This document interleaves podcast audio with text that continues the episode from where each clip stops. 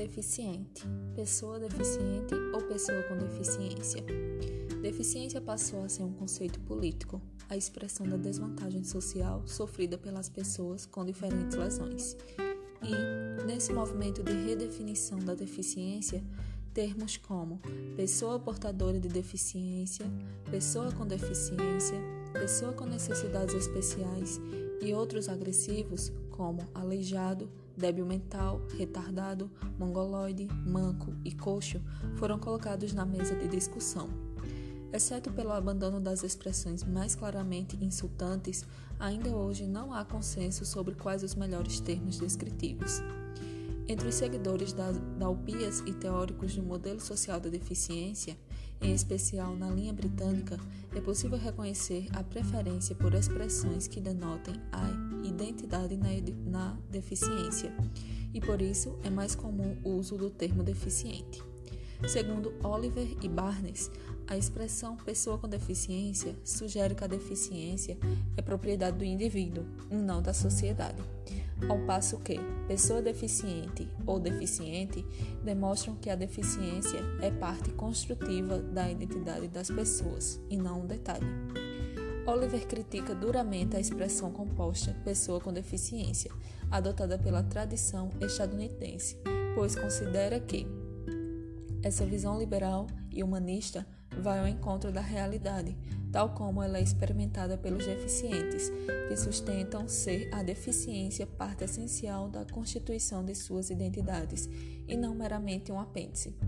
Nesse contexto, não faz sentido falar sobre pessoas e deficiência separadamente.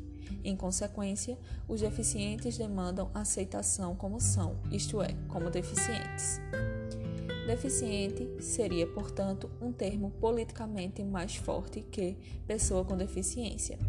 Muito embora alguns autores utilizem ambos de modo indiscriminado, vale lembrar que o objetivo não era transformar o vocabulário por questões estéticas, mas politizá-lo, retirando expressões que não estivessem de acordo com a guinada teórica proposta pelo modelo social.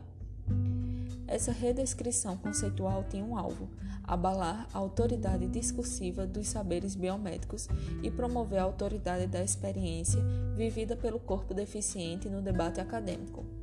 Foi assim que, mesmo diante das críticas que os acusavam de estruturar o modelo social em torno de uma única forma de deficiência, os primeiros teóricos acreditaram poder agregar as diferentes comunidades de deficientes em torno de um projeto político único.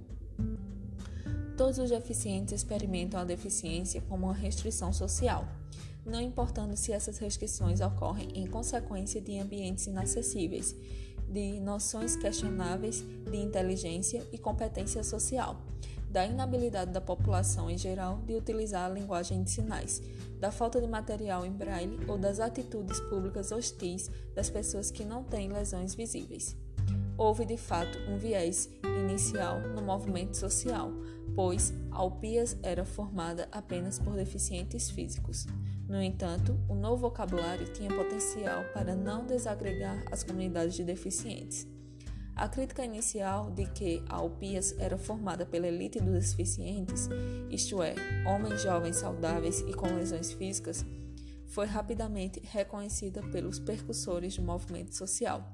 A estratégia era não mais assentar a experiência da deficiência em termos de lesões específicas, mas sair à procura de termos políticos que agregassem o maior número possível de deficientes. A ideia foi mostrar que, a respeito da variedade de lesões, havia um fator que unia todos os deficientes: a experiência da opressão.